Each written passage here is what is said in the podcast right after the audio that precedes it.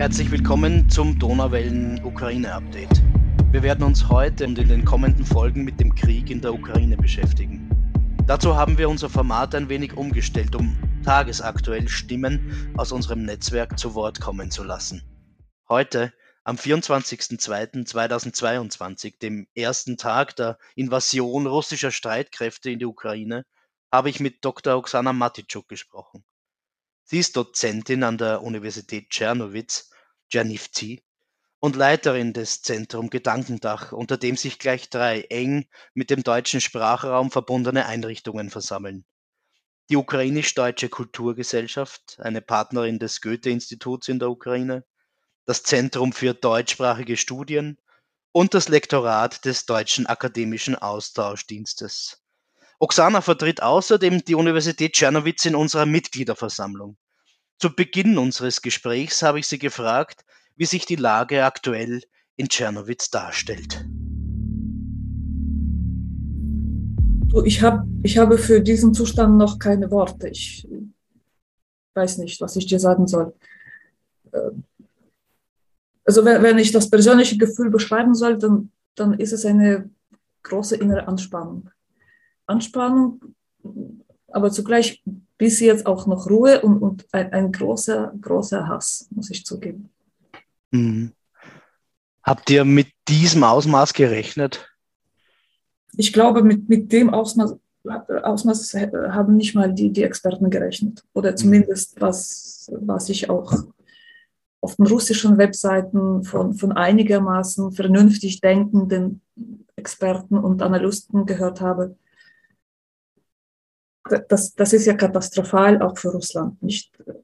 Also ich glaube, da, es, es kann nur ein Mensch anfangen, der, äh, entschuldige jetzt, dass ich das salopp sage, total durchgetreten ist. Ja. Ist ganz schwer, weil man eigentlich also dieses Ausmaß nicht mehr wirklich rational fassen kann. Man hat wahrscheinlich über den Osten natürlich gewusst, dass sich da was bewegen wird auch dass es schlimm wird, aber dass jetzt eigentlich auch ganz andere Regionen betroffen sind, ist, ist ja, ähm, war nicht vor, vorherzusehen. Wie geht es ja. euch jetzt in der Stadt? Also wie, wie, ist die Stimmung? Warst du schon draußen? Du bist jetzt zu Hause? Ich bin zu Hause. Ich hatte, ich hatte heute auch vor, zu Hause zu arbeiten, weil ich vier äh, Stunden gehabt hätte. Kam natürlich nicht mehr dazu, beziehungsweise ich habe mich mit den Studenten schon online getroffen. Wir haben uns kurz ausgetauscht und es war klar, dass, dass es jedem nicht danach ist. Äh, ne? Ja, ja, ja. Aber es war wichtig, von, von, von einigen zu hören, wie es ihnen geht. Also manche hatten auch Sprachbedarf, sage ich mal so. Und ich war, wie gesagt, nicht in der Stadt und ich wohne ja außerhalb, etwas außerhalb. Bei uns war es heute früh noch relativ ruhig. Ich habe ein paar Sachen eingekauft und dann musste ich oder wollte ich nochmal einkaufen für Sergei und Nicole ein paar Sachen.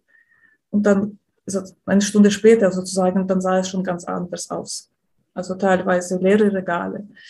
Also mhm. einige Leben, Lebensmittel, die, die ich auch nicht mehr bekommen habe.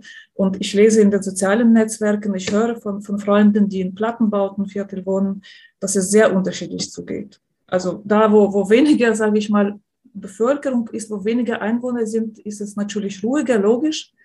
Und da, wo viele Menschen wohnen, in, in Hochhäusern, in Plattenbauten, äh, da, da stehen Schlangen. Also habe hab gerade gelesen, ich sage das nur äh, nicht als Schlagzeilen, äh, konnte, konnte nach zwei Stunden, äh, immer, war nach zwei Stunden immer noch nicht dran zur Apotheke oder, oder zum Supermarkt. Mhm. Mhm. Äh, ich weiß, dass, dass die Tankstellen natürlich belaufen sind. Also mein Schwager äh, wollte heute in die Stadt zur Arbeit ist aber zurückgekehrt und hat gesagt, ab einer bestimmten Stelle in der Stadt ist alles verstopft. Mhm. Da sind Autos, ein Supermarkt ist sozusagen belagert und die, die Geldautomaten natürlich auch. Man kann nur noch mit Bargeld bezahlen und äh, man kann also bestimmte Transaktionen online nicht mehr tätigen. Mhm. Ich habe mit meinen Freundinnen in Tscherkasse und in Mykolaiv kurz, kurz gechattet und beide berichten, dass es heute schon Einschläge gegeben hat, da zum Beispiel, wo die Militäreinheiten stationieren oder in, in der Nähe von Mykolaiv hat mir Ole Janaleva geschrieben, Militärflughafen wurde von vier, 4.50 Uhr bis zum 9 beschossen. Mhm.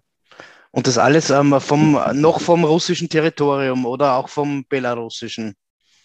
Na, Mykolaiv liegt im Süden. Äh, ja.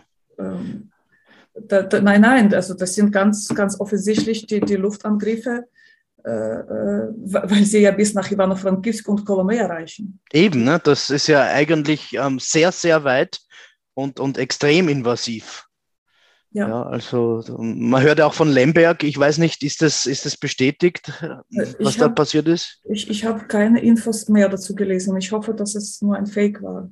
Mhm. Also das ist, äh, ist, die, ist, ist jetzt gerade die große Frage, wie weit, wie weit das reicht. Ähm, denken viele natürlich an, an Flucht. Ähm, wie wie schaut es in Tschernowitz aus? Fahren viele schon Richtung Rumänien ab? Ich habe gerade gelesen, dass, ja, dass viele auf, an der Grenze warten, wobei das an sich jetzt noch wenig aussagend ist, weil normalerweise da ja immer äh, Schlangen sind, nicht? Oder meistens. Mhm. Aber ich kann mir natürlich vorstellen, dass es A, Menschen gibt, die ausreisen wollen. Ich sage das jetzt einfach, ich stelle das sachlich fest. Äh, wir haben ja viele, die einen rumänischen Pass besitzen. Ich nehme nicht an, dass, oder ich möchte nicht allen unterstellen oder Männern unterstellen, dass sie mit einem rumänischen Pass äh, sofort flüchten. Aber wir wissen einfach, dass es natürlich dass es natürlich ist, dass man nicht unbedingt eingezogen werden möchte, sondern versucht, sich irgendwohin zu retten. Mhm.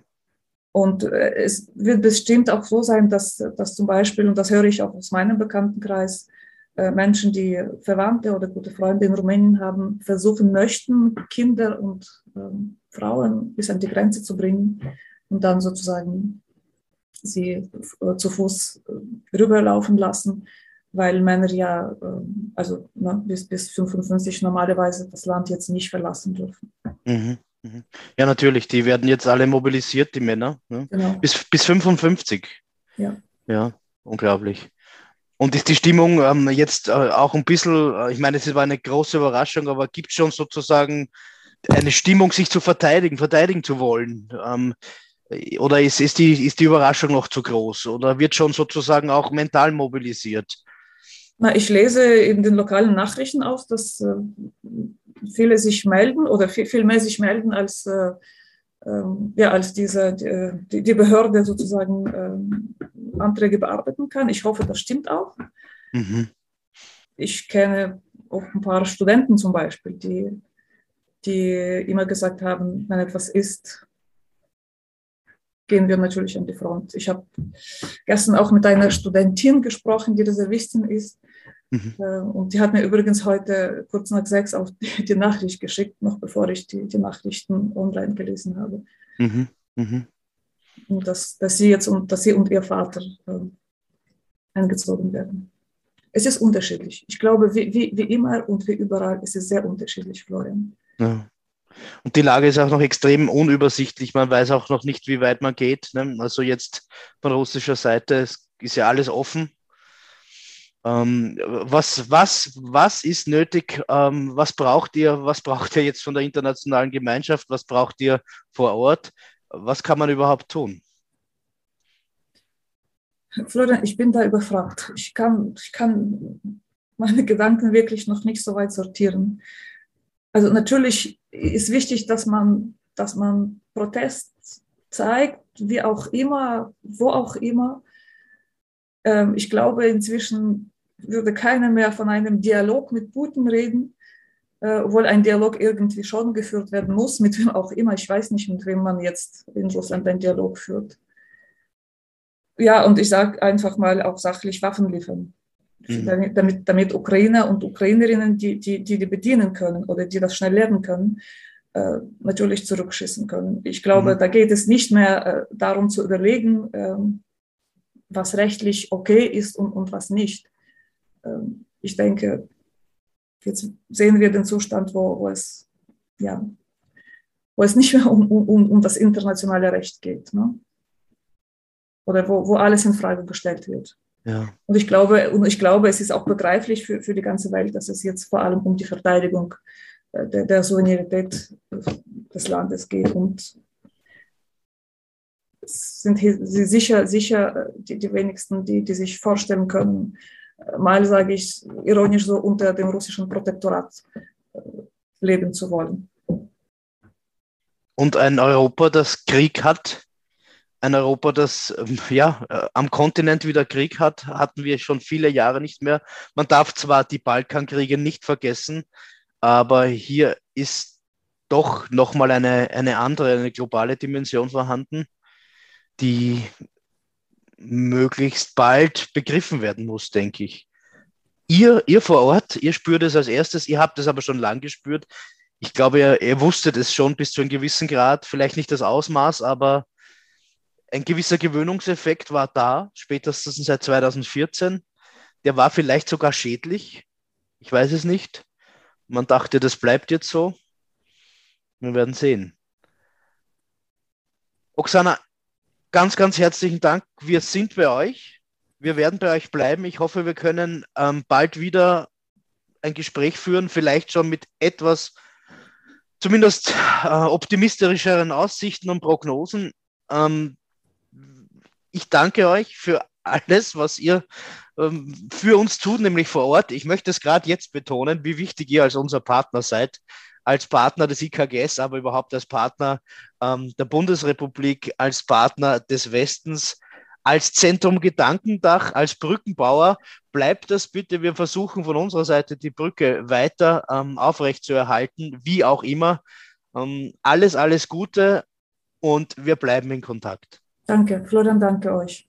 Es tut sehr gut, das von dir zu hören und zu wissen, dass, dass wir so viele Freunde haben. Die habt ihr und die werdet ihr auch weiterhin haben. Alles Gute. Mhm. Ciao. Danke, ciao.